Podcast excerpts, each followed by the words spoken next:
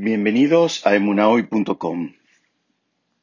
Hay en la bendición que le otorga Jacob a los hijos de Yosef una expresión que llama bastante la atención. Él los termina bendiciendo, diciendo en hebreo, Beidgul arov que se puede eh, eh, traducir eh, como que se multipliquen como los peces, pero sobre la faz de la tierra. Y es una bendición bastante extraña porque los peces no están en la tierra, los peces están en el agua.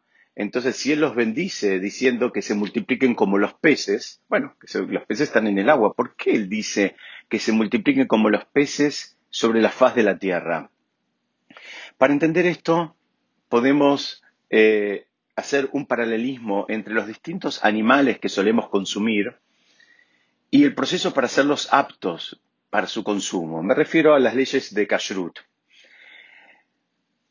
Ustedes saben que, por ejemplo, la vaca es un animal que el proceso para hacerlo apto para consumo es bastante complejo, porque requiere varios chequeos y requiere, eh, hay partes que se pueden comer, hay partes que hay que extraerlas, eh, requiere, eh, les decía, una, una mm, matanza ritual que es digamos, muy compleja.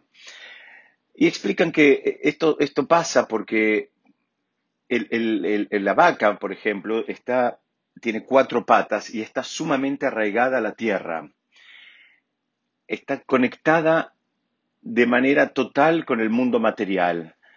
Y para poder, digamos, nutrirnos, no solo físicamente, sino espiritualmente, hay un proceso que es bastante complejo como para poder pasar toda esa materia y darle una, eh, eh, digamos, una implicancia espiritual. Entonces, eso requiere que los, animales de por sí, los cuadrúpedos estos, los, animales tengan eh, primero dos señales, que tengan pezuña partida y que sean rumiantes, y además todo el proceso de la mortandad, digamos, a través de la, de, mejor dicho, la matanza ritual.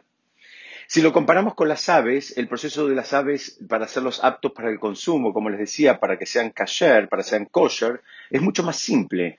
¿Por qué? Porque primero las aves ya no tienen cuatro patas, tienen dos. El pollo tiene dos patas, no tiene cuatro. Y no solo eso, sino que no está tan arraigado en el mundo material. ¿Por qué? Porque el pollo revolotea. Entonces está un poquito en el mundo material, está un poquito sobre la tierra y está un poquito en el aire. Entonces, poder nutrirnos de ese animal espiritualmente eh, requiere un proceso de, digamos, de adaptación mucho menos eh, complejo. Y por último, tenemos a los peces. Los peces, en definitiva, no necesitan nada. O sea, un pez, en tanto y en cuanto tenga las señales que establece la Torá para considerarlo como un animal eh, apto para el consumo humano, simplemente con sacarlo del agua ya lo podemos, lo podemos comer. Esas serían, digamos, las tres grandes vertientes que tenemos en el mundo de los alimentos, sin considerar el tema de los vegetales que no, requieren eh, más que un, un, lavado y una verificación que no tenga insectos. Explica a nuestros sabios que eso se puede comparar a tres tipos de personas también. Dicen, la persona que está muy conectada con el mundo material equivale a una, en alguna medida a una vaca que está agarrada a la tierra con las cuatro patas. Y dicen, si vos querés ahora a esa persona conectarla con el mundo espiritual, el trabajo va a ser muy arduo. ¿Por qué? Porque esa persona está sumamente conectada con el mundo material y, y a partir de ahí va a considerar logros solamente los logros materiales y no entiende, no lee, no decodifica el mundo espiritual. ¿Por qué? Porque está sumamente arraigado, eh, agarrado, así como una vaca está agarrada con las cuatro patas a la tierra. Entonces ese proceso es mucho más complejo, va a ser mucho, va a haber que trabajar mucho más con una persona, digamos, de estas características como para eh, eh, insertarla y que pueda, digamos, vivir y disfrutar el mundo espiritual.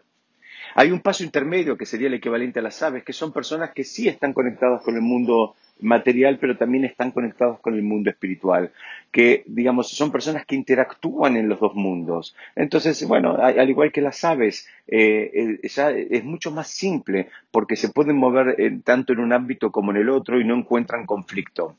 Y por último están los peces, los peces que están, eh, digamos, en un, en un entorno de agua, el agua es comparada a la Torah, esto sería comparado a las personas que están en, eh, eh, absolutamente eh, inmersas en un mundo de Torah o mitzvot. Entonces son personas que están cumpliendo preceptos y estudiando Torah y están en un ambiente de santidad y están, digamos, en, un espacio que los ayuda y los cuida para que ellos puedan fluir y desarrollarse. Pero acá viene lo interesante de la bendición de Jacob. Jacob les desea a sus, digamos, en este caso eran sus nietos, les, les desea que se multipliquen como los peces, en definitiva que sean como estas personas que acabamos de escribir, que se mueven en un ambiente de Torah y que el ambiente los cuida y los potencia como para que ellos se desarrollen, pero les dice en el marco de la tierra, sobre la faz de la tierra.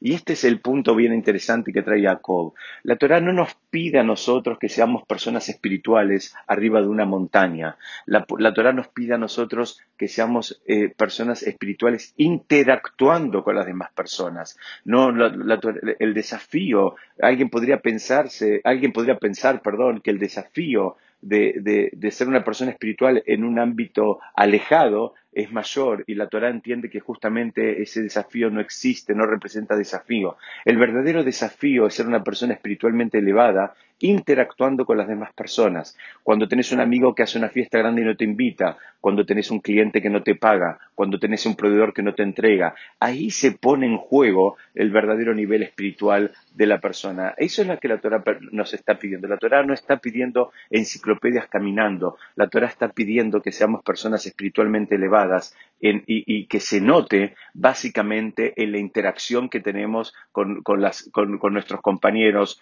con, nuestras comunidades, con nuestros clientes, con nuestros proveedores, con nuestras amistades. Y esa es la bendición que les dio Jacob. Ahora entonces podemos entender por qué Jacob no se confundió, no es que pensó que los peces viven en la tierra, él estaba utilizando esta simbología, deseándole nada más y nada menos a sus nietos que alcancen el nivel más alto que puede alcanzar una persona, que es el poder manejarse espiritualmente en un ambiente absolutamente material. Muchas gracias, Besrat seguimos estudiando la próxima.